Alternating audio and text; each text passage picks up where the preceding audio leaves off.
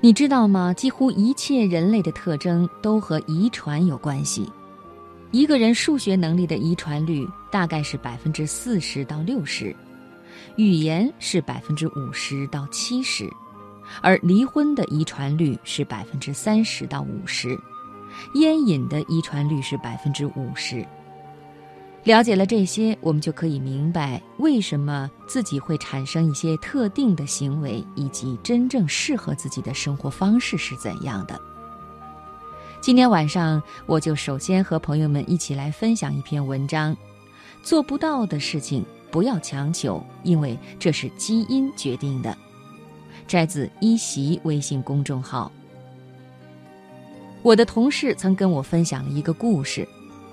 他在研究生一年级的时候，有一次听哲学课，下面学生都昏昏欲睡的时候，老师说了这样一句话。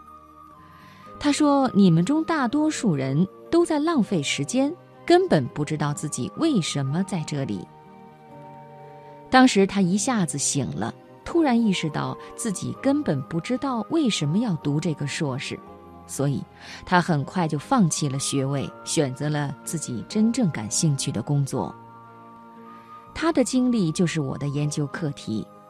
当人在想通了的时候，大脑里到底发生了哪些变化？基因检测这件事情现在变得非常便宜。其实，一提到基因检测，很多人可能第一反应就是它是用来测遗传病的。但我自己对遗传病其实不感兴趣，我最想知道的就是人跟人为什么生来不一样。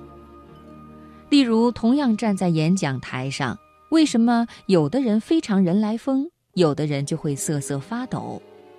为什么同样被骂，有些人会一声不吭，而另外一些人会选择立刻怼回去？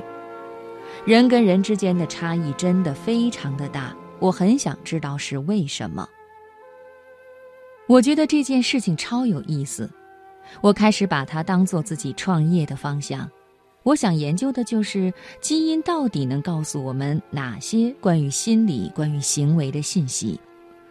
现在我们知道，一个人的数学能力的遗传率大概是百分之四十到六十，语言是百分之五十到七十。而离婚的遗传率是百分之三十到五十，烟瘾的遗传率是百分之五十，几乎一切人类的特征都和遗传有关系。基因的作用会随着年龄的增加越来越大。我们做了一个认知能力受遗传影响和受家庭环境影响的分析，结果显示，随着年龄的增加，基因的作用在飙升。而到了青春期之后，家庭环境的影响就几乎变成零了，非家庭的影响则一直比较平稳。如果一个特别擅长学习的孩子，他就会让自己越来越多的去图书馆；而一个擅长运动的孩子，可能会更多的去操场，这样他们的天性就可以得到更充分的表达。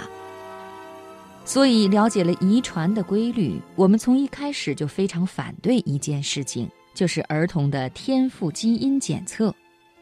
我一直跟各种望子成龙的家长们说，你们最需要做的只有一件事情，就是给孩子提供一个能够充分选择的、足够支持的环境，让他们的天赋可以自然的生长。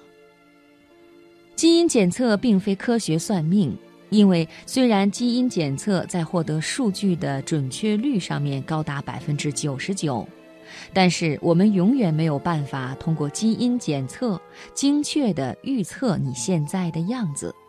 现在我做不到，未来也做不到，因为基因只是解释你生命的一部分数据，基因和环境共同作用才变成了现在的你。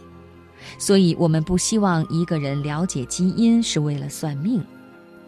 在最早基因检测价格还非常贵的时候，其实对基因和一件事关系的研究更多的是基于一些理论的假设。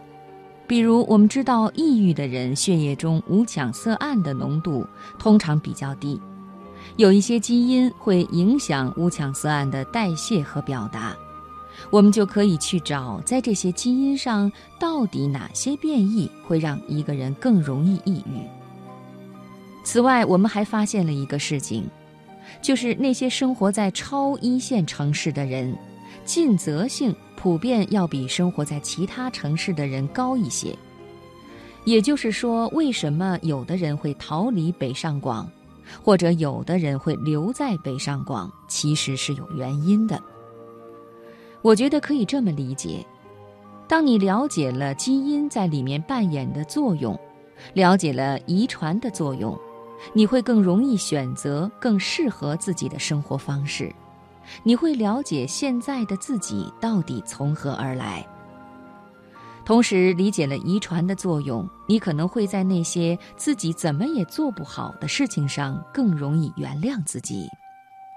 基因检测实质上是一种认识自我的工具，通过这种工具，能够让每个人更加清楚地认识自身，从而做出合理的人生选择和规划。